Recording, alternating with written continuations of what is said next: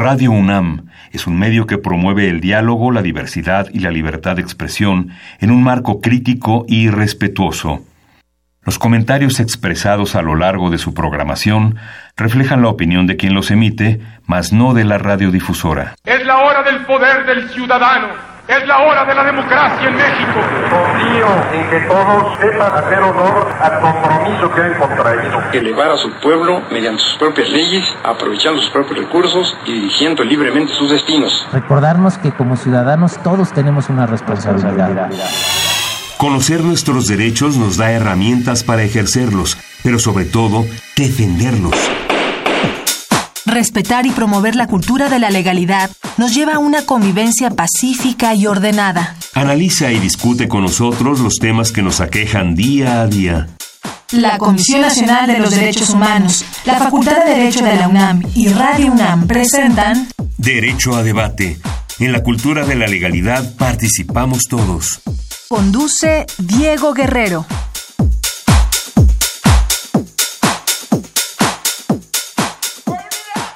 Hola, ¿qué tal? Muy buenas tardes. Bienvenidos a Derecho a Debate. En la cultura de la legalidad participamos todos.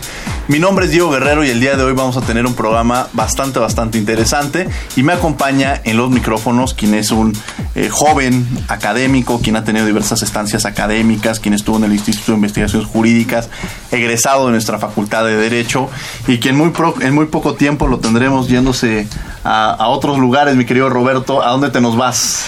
Eh, a Reino Unido a realizar mis estudios de posgrado en filosofía política y a lo que venga. Pues le agradecemos a Roberto Cabrera Rodríguez que nos acompañe el día de hoy aquí en los micrófonos de Derecho a Debate. Roberto, hoy vamos a hablar de un tema eh, sumamente interesante que es derechos humanos en la filosofía política contemporánea. Y para quienes nos escuchan, quizá podría ser interesante qué es la filosofía política y para qué nos sirve la filosofía política. Bueno, Gracias por la pregunta, Diego, y gracias por la invitación. La filosofía política contemporánea nos sirve para pensar temas contemporáneos relacionados a cosas públicas, como los derechos humanos, la democracia, la justicia, problemas de representación. Entonces, de una manera muy sencilla, podemos decir que la filosofía política nos ayuda a entender la cosa pública entre las personas para discutir el tema, vamos a tener día, en un, en un, minuto vamos a presentar a nuestros invitados. Es un tema muy interesante y lo hablabas de, en sentido general, pero poder entender la importancia de la filosofía política que quizá algunos de quienes nos escuchan en algún momento, quizá en la preparatoria, estudiaron filosofía, han escuchado de la política, pero este vínculo, ¿qué tanta influencia tiene dentro de nuestra sociedad y por qué es importante conocer este tema. Vamos a escuchar primero qué opina nuestra comunidad universitaria, las voces universitarias sobre filosofía política y regresamos a Derecho a Debate. No se vayan. Las voces universitarias.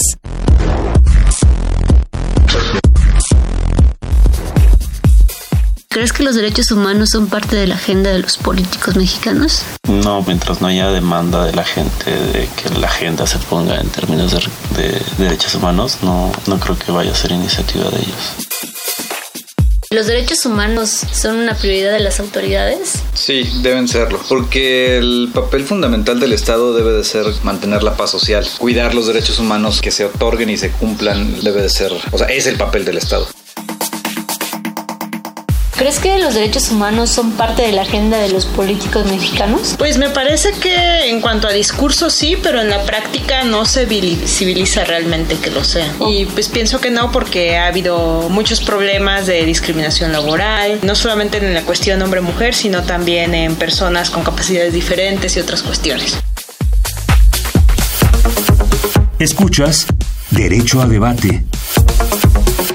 Bien, estas fueron las voces universitarias, lo que piensa la comunidad o lo que sabe la comunidad sobre el tema que vamos a abordar el día de hoy, derechos humanos en la filosofía política contemporánea. Me acompaña en los micrófonos Roberto Cabrera Rodríguez, quien es, como mencionábamos, es egresado de nuestra Facultad de Derecho y quien próximamente va a realizar una estancia de posgrado en Europa. Roberto, ¿quiénes nos acompañan el día de hoy? ¿Quiénes son nuestros invitados? Hoy tenemos invitados de lujo. Eh, tenemos al doctor Moisés Vaca, quien es secretario académico e investigador del Instituto de Investigaciones Filosóficas de la UNAM. Doctor, un placer tenerlo el día de hoy aquí en los micrófonos de Derecho a Debate. Hola, un placer. ¿Qué tal? También tenemos a Julio Montero, él es profesor adjunto de la Cátedra de Filosofía de, Derecho de la Facultad de Filosofía y Letras de la Universidad de Buenos Aires, exdirector de Amnistía Internacional Argentina. Mucho gusto y gracias por estar aquí en el programa. El agradecido soy yo. Y por último tenemos al doctor Saladín Meklet García quien es director del Instituto de Derechos Humanos de University College of London, profesor titular de Derechos Humanos y Teoría Política del Departamento de Política de la misma universidad. Y cabe resaltar que el doctor realizó todos sus estudios en Reino Unido y el español es su segunda lengua. Un placer tenerlo el día de hoy aquí en los micrófonos. Es un gran placer para mí. Como quienes nos escuchan podrán apreciar, tenemos el día de hoy un programa muy internacional vamos a, entender este tema desde distintos puntos de vista y desde una visión completamente internacionalista, como lo mencionamos. Pero ¿a qué se debe esto? Y quizá yo me, atrevería a preguntarle en primer lugar al doctor Moisés Vaca Paniagua, ¿a qué se debe esta relación que tienen ustedes o cómo surge esta relación entre académicos de distintas universidades y de diversos países? Bueno, eh, nosotros, yo nos conocemos porque yo estudié en UCL y Julio Montero también y Saladin pues es profesor de, UCL y hace un par de años eh, iniciamos una iniciativa de vinculación para crear una red de filosofía política de Reino Unido y Latinoamérica y para eso metimos un proyecto a la British Academy que tiene muchos fondos para este tipo de cuestiones de trabajo colaborativo entre universidades y pues lo ganamos. Este y eh, parte del proyecto implica eh, pues la creación de la red hacer una conferencia anual eh, donde cada vez se sumen más miembros de diferentes países. ¿no? La primera la tuvimos en Buenos Aires el año pasado, la segunda la acabamos de tener la semana pasada aquí en la UNAM. Eh, y la tercera la tendremos en Londres el próximo año. Actualmente la red tiene personas en, pues obviamente en Argentina, eh, en Chile, en Colombia, en México, Costa Rica, eh, Brasil. Entonces es un proyecto que nos tiene muy entusiasmados y que en la UNAM pues le estamos tratando de dar un impulso importante en el Instituto de Investigaciones Filosóficas. ¿Cómo menciona, cómo se llama la red? Se llama la red eh, Reino Unido Latinoamérica de Filosofía Política. Interesante. Y bueno, y a raíz de eso ustedes se encuentran ahorita en México para hablar de un tema que incluso platicábamos con Roberto sobre la filosofía política. Y creo que desde ahí surgieron las primeras preguntas, Roberto. Sí, primero nos gustaría saber para qué sirve la filosofía. La, filosofía, la filosofía en general Estamos hablando tanto de la teórica como de la práctica. Yo tenía un profesor que decía que lo bueno de la filosofía es que no servía para nada, que no era sirvienta de nadie. Bueno, daría la impresión de que es un impulso espontáneo el que tenemos de reflexionar cuando encontramos problemas que no podemos resolver. Y pienso que ya desde la era de las cavernas había formas de protofilosofía que eran formas de reflexión racional, construcción de teorías y de modelos para, para solucionar problemas y esos modelos se fueron volviendo cada vez más sofisticados y complejos y los modelos eh, también. Y en el caso de la filosofía política yo creo que tiene un interés público muy directo. En general en el contexto de la vida pública, de, las sociedades democráticas y también de las que no son tan democráticas, vivimos haciéndonos preguntas sobre qué es lo justo, qué es lo correcto, cómo debe ser el derecho, cómo deben ser las leyes, cómo distribuir el ingreso y naturalmente podemos tener opiniones y la filosofía política trata de ofrecer eh, un conocimiento más fundado que una opinión acerca de cómo responder a esas preguntas. Yo diría que es crucial para una, para una sociedad y para el desarrollo de su cultura pública tener filosofía. ¿Sería cuestionarnos todo lo que nos rodea? ¿Sería cuestionarnos esa parte que es justo, que es justo, que es correcto, que es no correcto?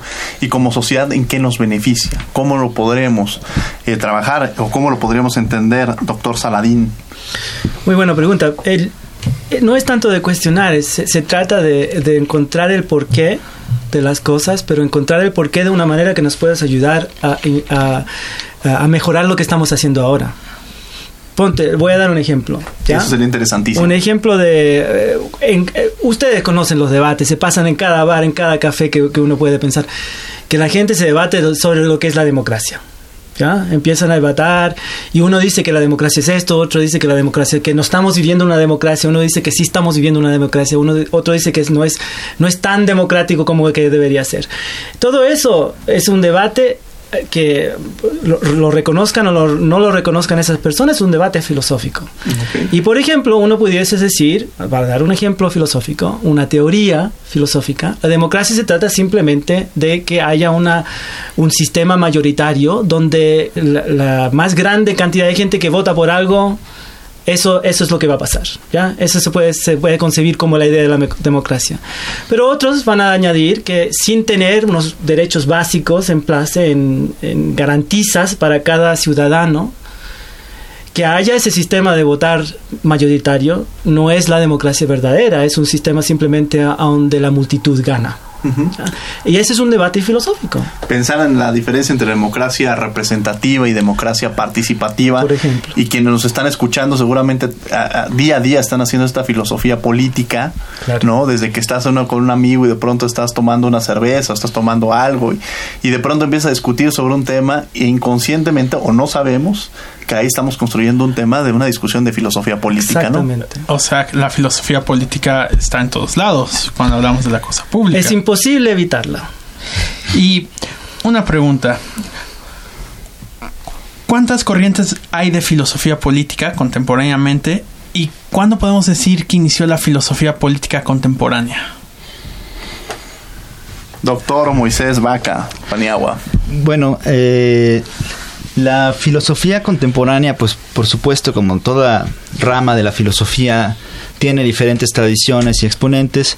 Eh, la red en particular eh, prefiere un acercamiento contemporáneo a los temas que lo distingue de, por ejemplo, la historia de las ideas o la historia propia de la filosofía política. Eh, y eso, como mencionaba Saladin, eh, básicamente es un tipo de acercamiento a los temas. ¿no? Cualquier tema, como mencionaba Salin, el tema de la democracia, pero otros muchos, surgen eh, el acercamiento de la filosofía política contemporánea, al menos de la que eh, practicamos en la red, es de corte normativo. ¿no? ¿Qué quiero decir con esto? Que pues uno se hace una pregunta sobre, cuando uno se pregunta qué es la democracia, para seguir con el mismo ejemplo, no es una pregunta de corte descriptivo no se trata de decir cómo funciona esta democracia en particular, la mexicana o, la argentina, eh, sino hacerse una pregunta más general sobre cómo debería ser una democracia que funciona bien. Si una democracia es sola, simplemente la regla de que la mayoría debe gobernar o lo que, lo que, se, lo que diga la mayoría es lo que debe hacerse o algo más. Es una pregunta sobre qué debería ser la democracia y así con otros temas, por ejemplo, temas de justicia distributiva clásicos como eh, eh, cuánto de, los impuestos tiene que ser redistribuido al Estado y si debe existir la seguridad social o no. Todas son preguntas de corte normativo. ¿no?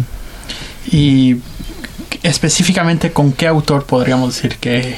Sí, bueno, eh, a veces se piensa que en el siglo XX... ¿O desde qué fecha, más o menos? este autor, este profesor de la Universidad de Harvard, John Rawls, publicó un libro en el 71 que se llama La teoría de la justicia.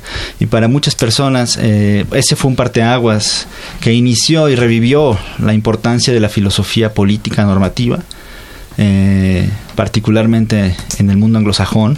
Eh, y eso de ahí la gran mayoría de discusiones contemporáneas han surgido ya sea para defender ese texto atacarlo o complementarlo Quizá, a ver, pondría una pregunta eh, en relación a esto que hemos mencionado, democracia.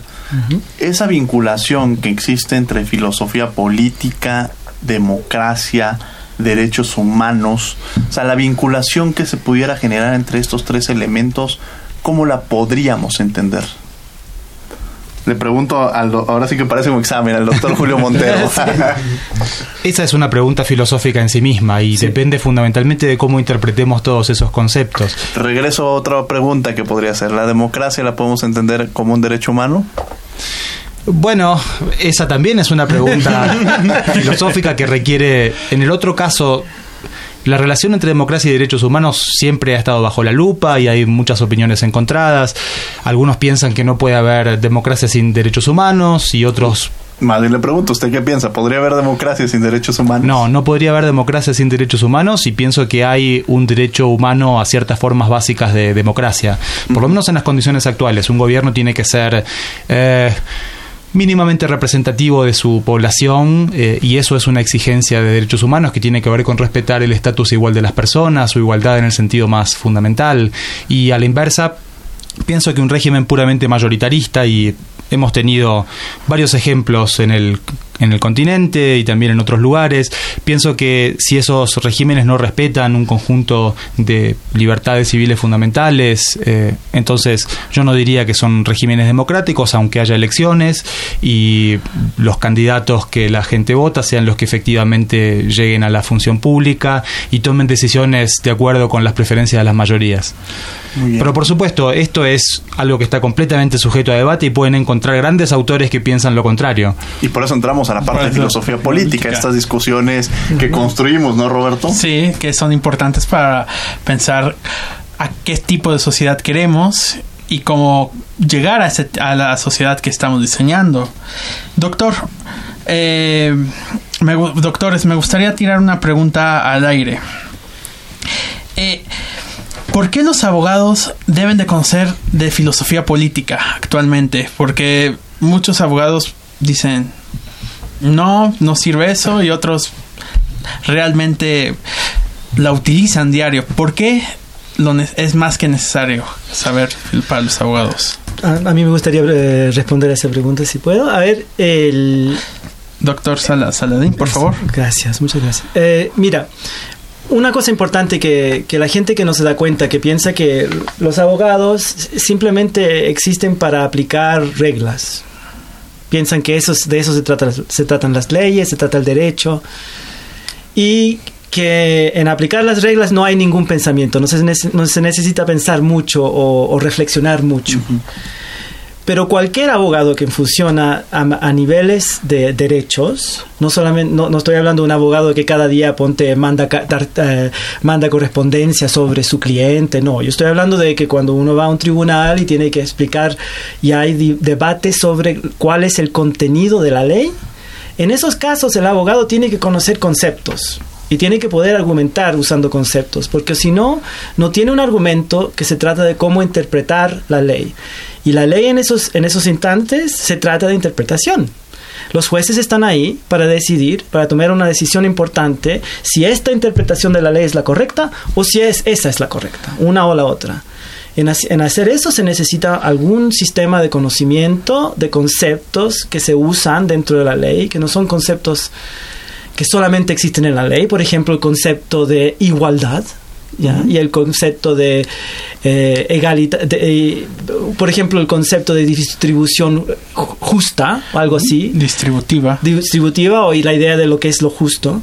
Y eso no, no son ideas o conceptos que vienen de la ley misma. La, la ley no te, no te explica esos conceptos, necesitan interpretación. Y por eso es, es es importante que la gente que, es, que participe en esta práctica tenga algún manejamiento de esos conceptos y sus conexiones, que es la filosofía política y la filosofía del derecho. Tema interesante. Bueno, vamos a un corte, vamos a escuchar por tus derechos.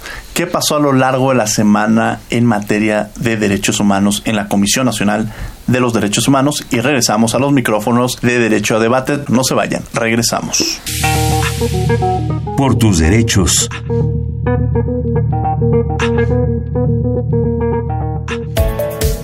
El presidente de la CNDH, Luis Raúl González Pérez, presidió la instalación y la primera sesión ordinaria del Comité Técnico del Mecanismo Nacional de Prevención de la Tortura. Este órgano ayudará a prevenir, investigar y sancionar delitos como la tortura y otros tratos o penas crueles, inhumanas o degradantes. El presidente de la comisión subrayó la importancia de la instalación de este cuerpo colegiado que abonará esfuerzos a la lucha por prevenir la tortura en nuestro país. El comité técnico está integrado por Jesús Eduardo Martín Jauregui, Nancy Pérez García, Miguel Sarre Iguinis y María Sirvent Bravo Aguja, así como el presidente de la CNDH, Luis Raúl González Pérez, quien también lo preside. Durante el foro Pasos hacia la consolidación del sistema de protección a la niñez migrante en México, la Comisión Nacional de Derechos Humanos expresó que una de sus prioridades es apoyar a los menores que transitan por nuestro país. La CNDH destacó que solicitó la intervención del Sistema Interamericano de los Derechos Humanos para que el gobierno estadounidense brinde un trato adecuado a miles de niñas, niños y adolescentes para que no sean separados de sus familias. La Comisión Nacional de los Derechos Humanos alertó sobre las amenazas que enfrenta la diversidad biológica en nuestro país, que, de no atenderse, pueden derivar en la pérdida de un alto porcentaje de recursos naturales, como suelos, cuerpos de agua, manglares, flora, fauna y demás ecosistemas únicos en el mundo. Para la CNDH es fundamental que las autoridades ambientales inspeccionen proyectos que puedan representar un riesgo para la diversidad biológica, como la minería a cielo abierto, la perforación hidráulica, la construcción masiva de complejos inmobiliarios y las autorizaciones ambientales sin perspectiva preventiva. Según los datos de la Comisión Nacional para el Conocimiento y Uso de la Biodiversidad, la CONABIO, México cuenta con el primer lugar a nivel mundial en riqueza de reptiles, el segundo en mamíferos y el cuarto en anfibios y plantas, además de disponer prácticamente de todos los tipos de vegetación. Nuestro país alberga ecosistemas únicos en el mundo, como los humedales de Cuatro Ciénegas en Coahuila o en Tabasco por ello es considerado un país megadiverso. Síguenos en Facebook y Twitter como Derecho a Debate. Regresamos a los micrófonos de Derecho a Debate. El día de hoy estamos hablando sobre filosofía política contemporánea. Me acompaña en la conducción Roberto Cabrera Rodríguez, quien es egresado de nuestra Facultad de Derecho y quien próximamente va a estar realizando una estancia académica para una maestría en Reino Unido.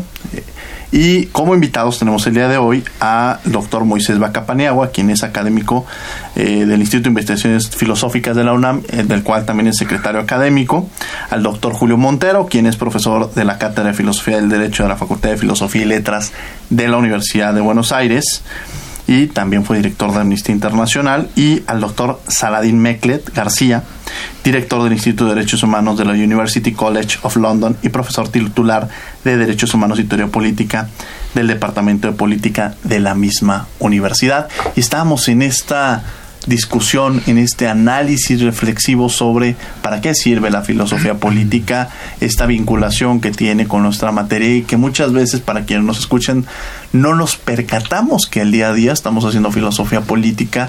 Cuando empezamos en una discusión, incluso ahora que estamos en procesos electorales, vemos candidatos, opinamos sobre la política, opinamos sobre la democracia y eso es la construcción de la filosofía política.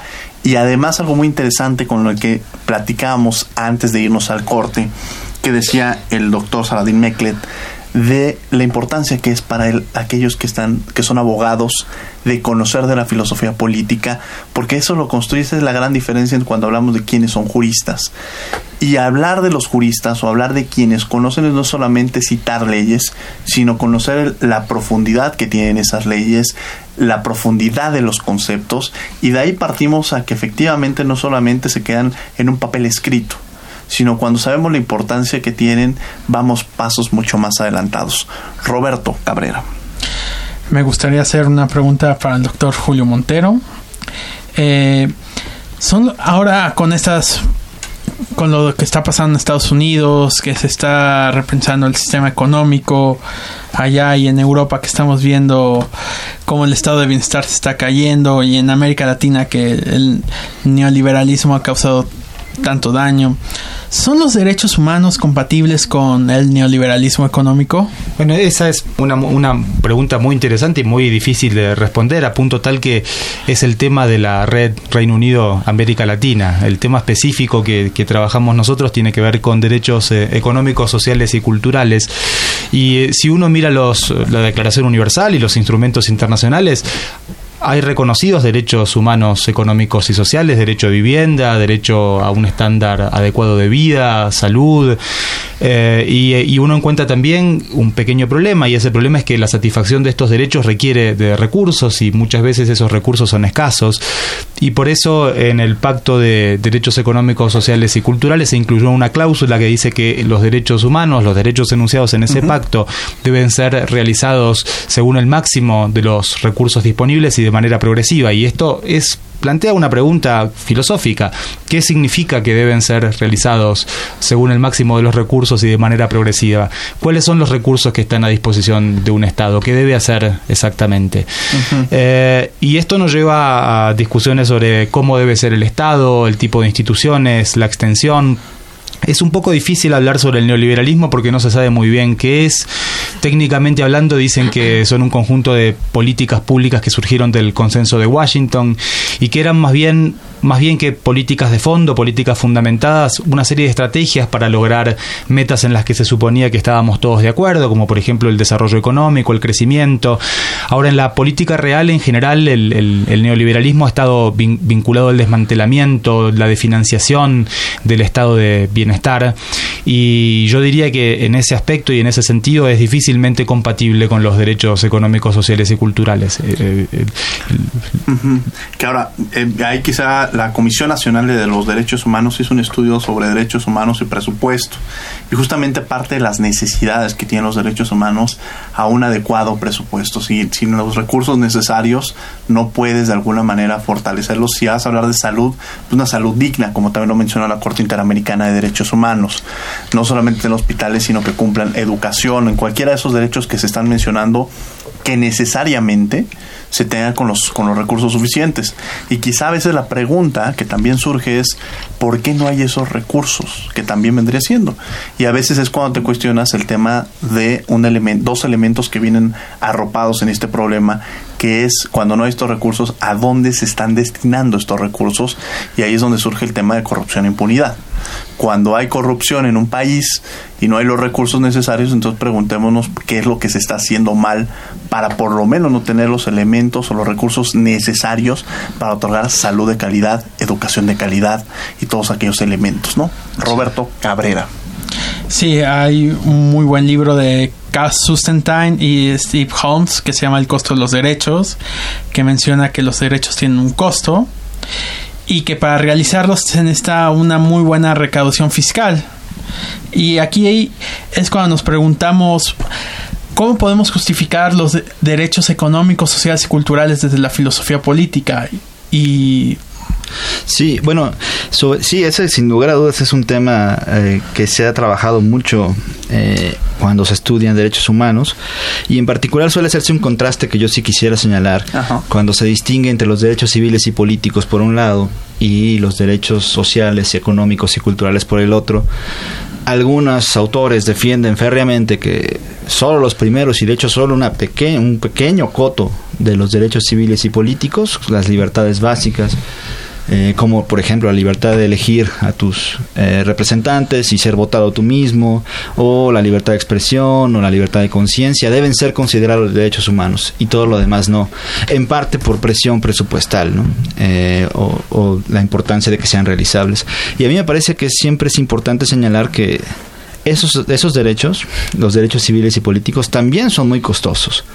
Eh, en México tenemos una experiencia de muchos años, eh, desde la creación del IFE y ahora con el INE, de qué tan costosa es una democracia funcional, eh, donde necesitas muchos mecanismos y tribunales y, cosas que cuestan dinero, ¿no? Que cuestan dinero, tanto dinero como la salud pública o la educación gratuita. Entonces creo que ante esa tendencia filosófica, teórica, que insiste en que solo debe haber un pequeño coto de derechos civiles y políticos que sean considerados humanos, no solo hay que replantear para qué sirven los derechos humanos, pero cuando hablamos de presupuestos hay que recordar que esos también son, son muy caros y difíciles de, de realizar, ¿no? Pero creo que sería más costoso no tenerlo, ¿no? Claro, no, de hecho la idea sería tener todos. Este, y si no tuviéramos los problemas institucionales que tú mencionabas, eh, de recursos que se van a otros lugares, de instituciones que, eh, que no funcionan adecuadamente, pues seguramente podríamos realizarlos de mejor manera. ¿no? Pero aún así, ¿por qué es necesaria la igualdad eh, en una sociedad, una igualdad material que al final del día los derechos económicos, sociales y culturales es lo que traen? Es poner un piso parejo para todos. Entonces, ¿por qué es necesario en una sociedad construir ese punto de igualdad a través de los derechos económicos, sociales y culturales?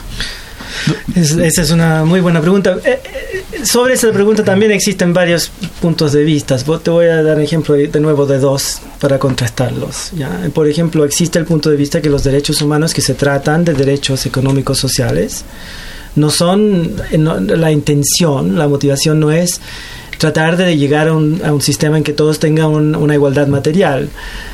Es simplemente se trata de dar un piso eh, debajo del cual no se, ningún ser humano debe llegar es un, piso básico de, una garantía de la sociedad de que todos pueden vivir de manera digna. Y esa dignidad no, tiene que, no significa que tienes que tener grandes, eh, grandes abordos. Y sobre esa, ese piso puede existir, pueden existir otras metas. Las metas de, de, la justicia distributiva, por ejemplo, las metas de la igualdad, o la, más bien dicho, las metas de la igualdad en oportunidad. Es decir, que todos tienen que tener oportunidades a poder seguir sus metas en la vida y tener una, por lo menos una, alguna chance de, llegar a, a esas metas pero que los derechos humanos no son esa, esa misma, no, ellos no, no, describen esa misma igualdad de oportunidad, son una cosa más básica gracias, doctor Saladin Meclet. aprovechando que está Julio Montero aquí, que fue exdirector de Amnistía Internacional, me gustaría hacer unas ciertas preguntas directas relacionadas con su experiencia en Amnistía Internacional. Eh, la primera que el, que el público se hace, ¿para qué sirve Amnistía Internacional? Bueno, es la es la organización no gubernamental más grande del mundo dedicada a la defensa y promoción de derechos humanos y fundamentalmente hace trabajo de lobby y de campañas, es decir, identificamos temas que son importantes o problemáticos, ya sea a nivel global, ya sea a nivel regional o local, y elaboramos estrategias para conseguir que esos problemas se resuelvan. Un modo de hacerlo es golpeando la puerta de los legisladores y eh, mm, proponiéndoles cambios, proyectos de ley y otra manera distinta es trabajar con la opinión pública para que la gente comience, eh, para instalar un tema en la agenda y que la gente comience a exigir y a demandar cambios y transformaciones. Y creo que... Mm, bueno, es una organización maravillosa en el sentido de que es eh, una organización muy grande con varios millones de, miembros en todo el mundo y se gobierna de manera democrática. Eh, cada cuatro años hay una, hay una reunión, eh, la reunión del Consejo Internacional, que rota en distintos países y hay 700 delegados enviados de todas las secciones del mundo, que son los que toman eh, de manera democrática las decisiones sobre amnistía, sobre las políticas que va a implementar amnistía. No recibe financiación de gobiernos. ¿Cómo subsisten? Eh, con las donaciones de nuestros miembros. Los miembros pagan una cuota y hay países como, como Estados Unidos, Holanda, Reino Unido, en donde eh, tenemos 50, 60, 70 mil miembros que pagan una cuota. En general es una cuota baja, es decir, una cuota accesible. Supongo que en, que en Estados Unidos será algo así como 120 o 150 dólares al año, pero esos, esos recursos nos permiten, nos permiten financiar el funcionamiento de la organización. Y hemos logrado cosas muy importantes. Eh, Amnistía ha sido una organización pionera en términos de instalar los temas de igualdad de género y derechos de la mujer a nivel mundial. Así que yo creo que vale la pena y le recomendaría a todo el mundo que en lo posible buscara en, en, Internet su sección, la sección de su país y, e hiciera una afiliación. Haría una gran contribución. Bueno, pues eh, ahí está la invitación para quienes nos están escuchando para, para conocer un poco más sobre Amnistía Internacional. Vamos a escuchar precisamente ahora Derecho UNAM hoy. ¿Qué pasó a lo largo de la semana en la Facultad de Derecho de la Universidad Nacional Autónoma de México? Y regresamos a los micrófonos de Derecho a Debate. Derecho UNAM hoy.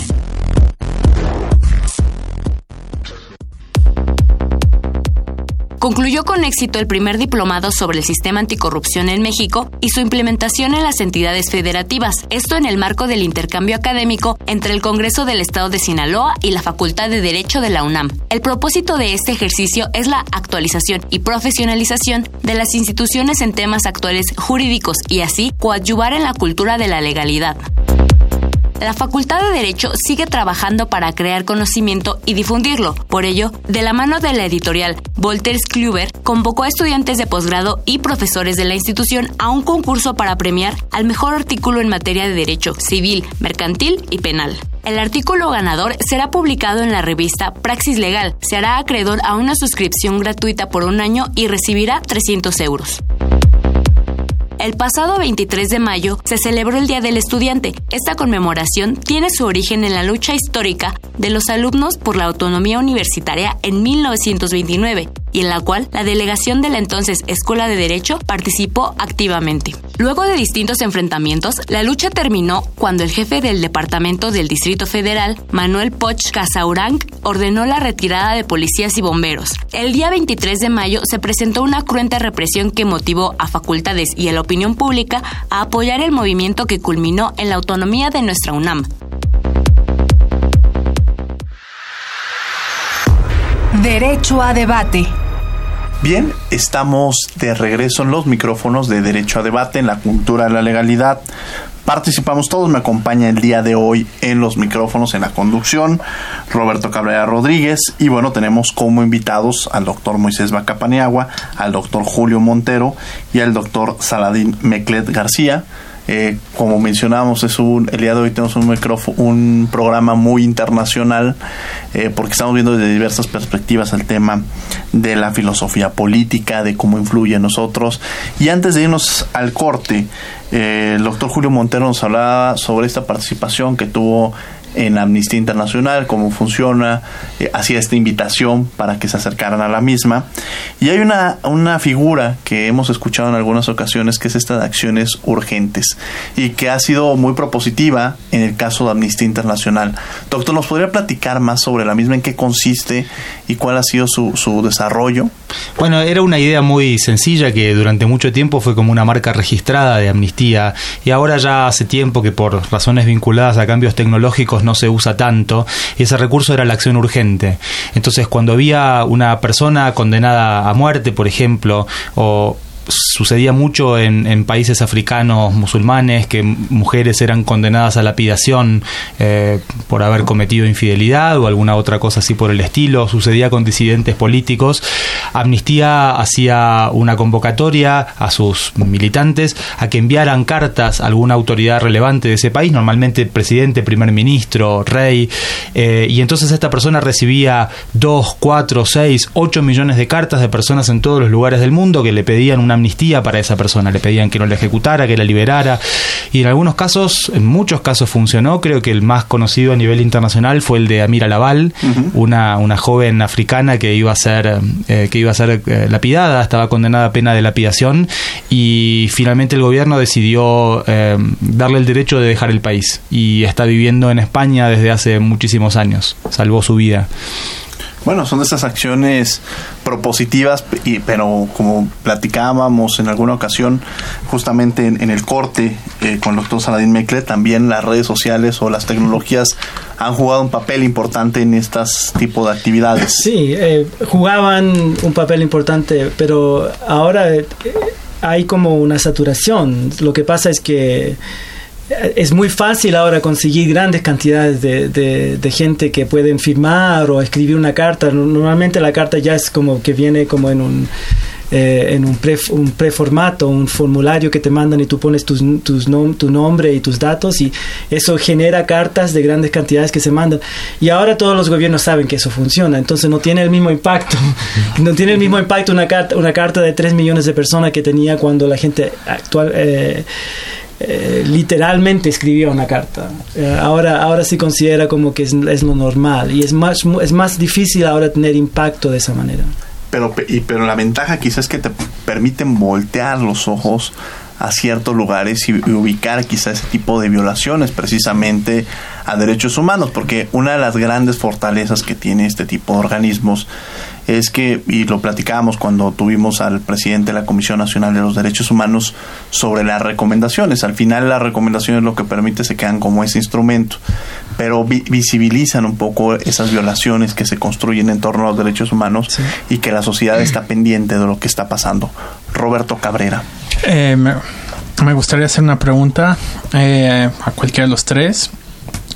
En caso de que exista violaciones masivas a derechos humanos causadas por un gobierno legítimo, es justificable la intervención de entes externos como organismos internacionales o algún Estado tercero. Es un problema que tiene que ver con legitimidad y filosofía política. Sí, bueno, eh, en principio yo diría que sí en general, eh, pero habría que detallar primero qué tipo de violaciones son, porque hay muchos tipos de derechos humanos. Por ejemplo, si la salud de más de la mitad de la población no está garantizada y el derecho a la salud es un derecho humano, hay una violación masiva de derechos humanos. Entonces, eso implica que si uno piensa que los derechos humanos son estándares mínimos de legitimidad, que permiten, cuando no se cumple la intervención externa, pensar en un tipo de intervención externa que ayude a remediar esa situación, ¿no? Fondos de apoyo. En otro tipo de violaciones, también depende qué tan eh, efectiva podría ser esa intervención, ¿no? Porque, eh, digamos, en principio, eh, suena bien, pero en cada caso hay que ser muy precisos con los detalles del caso para saber si, qué tipo de, si es una intervención militar, por ejemplo, si hay violaciones masivas que el Estado mismo está cometiendo y no son simplemente omisiones, eh, como el contexto que tenemos aquí, eh, donde claramente la gente y el, país está en un momento muy, muy complejo con respecto a derechos básicos como la seguridad personal y aún así pensar en intervención externa tendría que ser tendría que meditarse muy bien qué tipo de intervención sería adecuada para remediar la situación. La realidad es que, por ejemplo, el caso de los organismos internacionales en materia de derechos humanos, y me voy quizá a la propia Comisión o Corte Interamericana, pues su ejercicio es que primero tengas que pasar por todas las instancias internas. Es uno de los requisitos fundamentales. Lo ideal sería que ni siquiera, o sea, que todos los temas en materia de derechos humanos, un Estado que protegiera o garantizara los derechos humanos, pues no, no tuvieras que acudir a estas instancias o no tuviera que existir la participación de instancias internacionales porque internamente tú sabes resolver los problemas.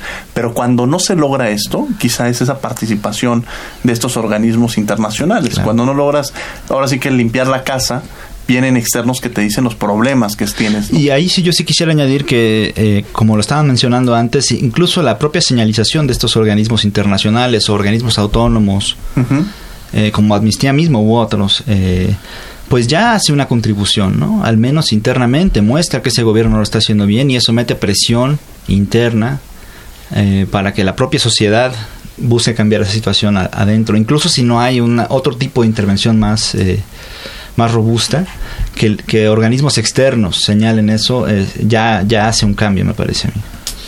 Hay que, hay que tener claro también que intervención, no, no solo los derechos tienen varios grados de, por ejemplo, las violaciones pueden ser de diferentes niveles de gravedad, pero también las intervenciones pueden tener diferentes niveles de, seriedad, digamos. Entonces, por ejemplo, un, un gobierno enfrentado que en un país haya un, una falta que tiene que ver con los derechos humanos, pero que no es una falta urgente, inmediata y masiva, puede intervenir escribiendo cartas diplomáticas y poniendo presión. No es necesario que sea la intervención siempre eh, militar o, de, bloqueo, bloqueo económico, como también se puede usar. hay varios grados y los grados tienen que corresponder con el tipo de problema que se enfrenta y el tipo de solución que se necesita eh, encontrar en ese momento. Hablando de esto, eh, me gustaría saber, en caso de violaciones masivas a derechos humanos, como ha sucedido en, en Ruanda, en Argentina y en muchas otras partes del mundo, ¿cómo, cómo podemos lograr una reparación? Cuando literalmente, como lo dijo Carlos Nino, cuando el mal absoluto estuvo en el poder e hizo una violación masiva o, como lo hicieron los nazis en su determinado momento. ¿Cómo hacer una conciliación que se perdone, que, se logre una solución? Bueno, en, eso puedo, puedo voy a dejar que Julio hable también porque tiene mucho que decir sobre este tema, pero en esos casos hay, hay, hay un balance importante. Hay que balancear hay que, hay que tener mucho cuidado en balancear entre el derecho y la justicia en un lado y en el otro lado lo que es necesario para mejorar la sociedad, para que la sociedad quede, para que la, herida que se formó, la herida histórica de un, del que el mal haya llegado al poder y, hecho, las cosas que, eh, que, hizo. Ah, y, por lo tanto, entonces a veces es necesario que, que el lado de la justicia tome, un, tome una posición como secundaria. eso, eso, se trata de los eh, de las comisiones de verdad, dentro de la cual se, se le eh, presenta la oportunidad a, los culpables contar su cuento y decir la verdad, pero siempre en condición que no se van a juzgar por hacerlo.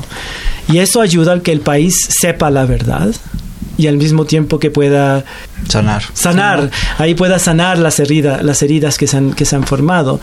En otros casos no es necesario, porque el país, la herida no es tan grande como que, que, va a causar grandes problemas no llevar a las personas directamente a la justicia.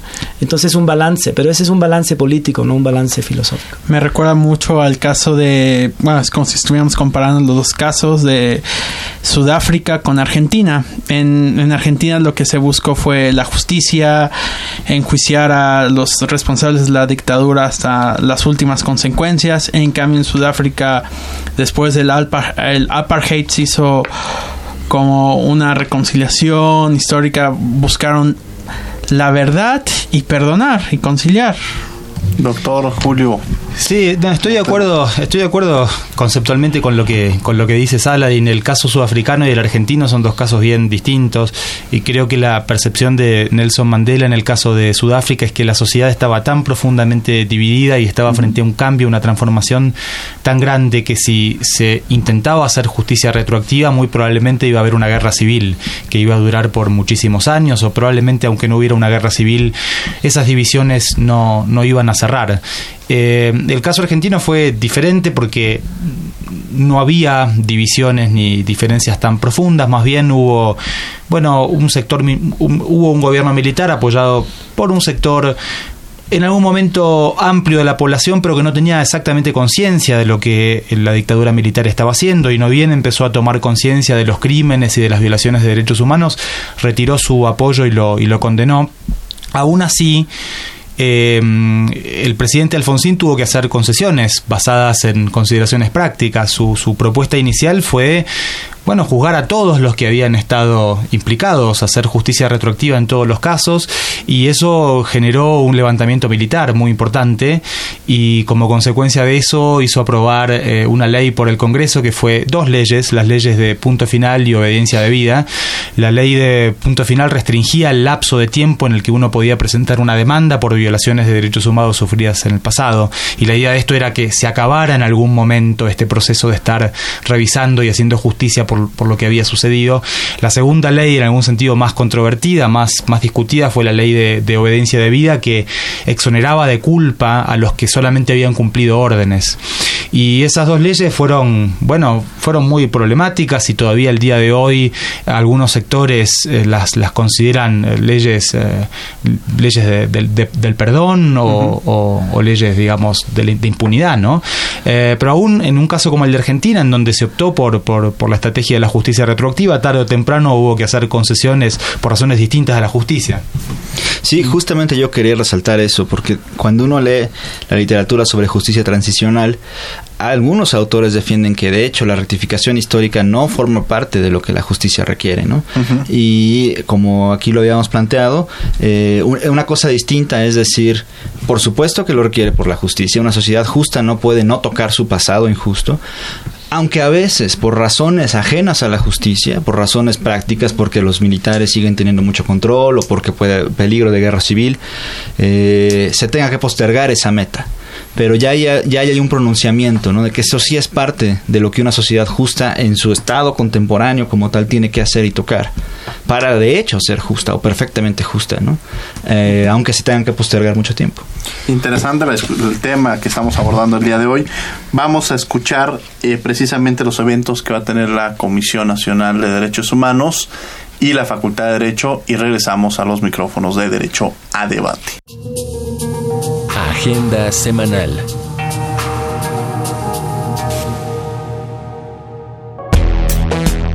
La CNDH te invita a su cine diálogo de derechos humanos, que esta semana hablará sobre el medio ambiente sano. Asiste a la proyección de la película En tu cabeza, de Daniel Sánchez Arevalo. Al terminar, comenta la maestra Tania Amanda Arriaga Emigdio. La cita es el martes 5 de junio a las 18 horas en el auditorio del Centro Nacional de Derechos Humanos. Avenida Río Magdalena, número 108, Colonia Tizapán. Informes al 5481-9881. Extensiones 5110 y 5218. La entrada es libre.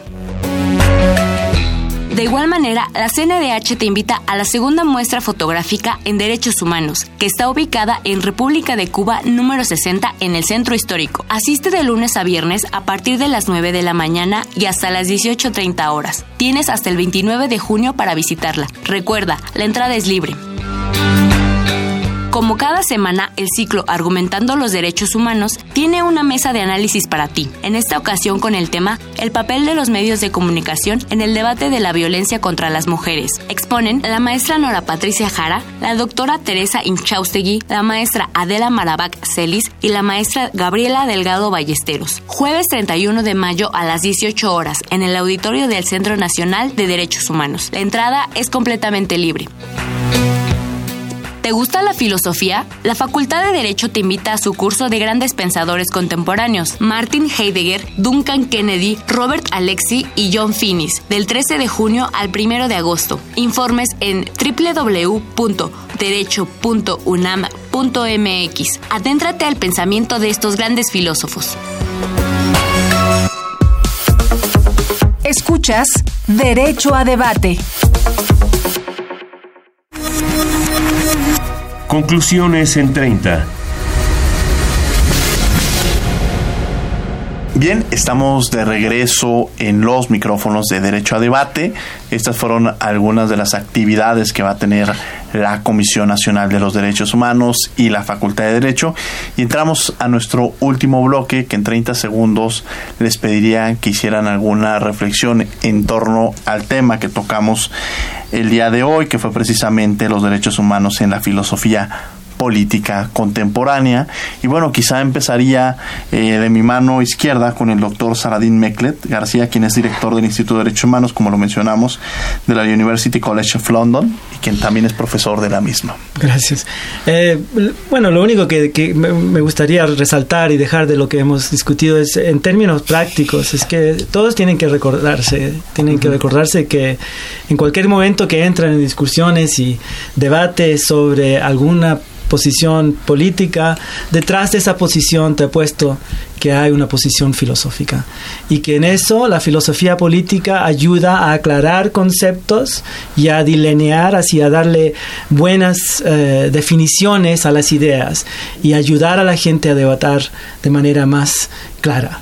Y en eso, eh, para, por eso es, es, es una, una práctica muy, muy importante. Muchas gracias por habernos acompañado el día de hoy en los micrófonos de Derecho a Debate, doctor. Y bueno, eh, doctor Julio Montero.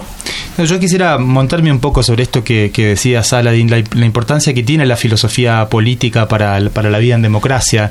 Y entonces invitar a, a, todo el mundo a participar de alguna manera de la red Reino Unido América Latina para la filosofía política. Esta red cumple varias funciones y una por supuesto es generar cooperación y colaboración entre investigadores que estamos trabajando sobre temas y nichos específicos, pero otra función también es hacer una contribución al debate público. Y entonces si ustedes nos buscan, nos googlean, van a encontrar nuestro sitio y van a ver que publicamos eh, informes, reportes sobre temas de interés general. Así que hay una, una invitación que queda abierta a todos. Perfecto, le agradecemos al doctor Julio Montero que ha estado el día de hoy en los micrófonos de Derecho a Debate. Y bueno, doctor Moisés Vaca Paniagua. No, pues muchísimas gracias por invitarnos y tenernos aquí. Eh, sin lugar a dudas, la filosofía política tiene actualmente una relevancia fundamental, sobre todo en tiempos electorales, donde uno escucha razonamientos de todo tipo y usualmente muy malos sobre para defender las posiciones que uno tiene. Entonces, creo y esta es una invitación al público, pues a que a que se acerquen a las instituciones que hacen filosofía política. Aquí en la UNAM está la Facultad de Filosofía y Letras, está la Facultad de Derecho, está el Instituto de Investigaciones Jurídicas y por supuesto el Instituto de Investigaciones Filosóficas donde tenemos mucho trabajo al respecto. Y pues bueno, muchas gracias. Al contrario, le agradecemos al doctor Moisés que, que haya estado con nosotros el día de hoy. Roberto Cabrera que nos acompañó en la conducción el día de hoy. Bueno, eh, pues muchas gracias a nuestros tres participantes por venir. Sin duda es para los que nos dedicamos a las cuestiones públicas es más es más que importante saber de filosofía política para saber dónde estamos, qué queremos y cuáles son nuestras metas. Y muchas gracias y gracias por promover esta red para nosotros los universitarios y el público en general. Y gracias Diego por tu tiempo, por este programa y por pensar en la filosofía política. Al contrario, le agradecemos a Roberto Cabrera que haya estado con nosotros, a quienes nos escucharon. Agradecemos a la Comisión Nacional de los Derechos Humanos, a la Facultad de Derecho y Radio NAM, a la asistencia Angélica Salazar, Elena Rueda, Jocelyn Rodríguez, redes sociales Edson Ayuso, en la voz de las notas Gina Morelos, en la producción y controles técnicos Paco Ángeles. No olviden que nos escuchamos de ley todos los martes aquí en Derecho a Debate. Esto fue Derecho a Debate. En la cultura de la legalidad participamos todos.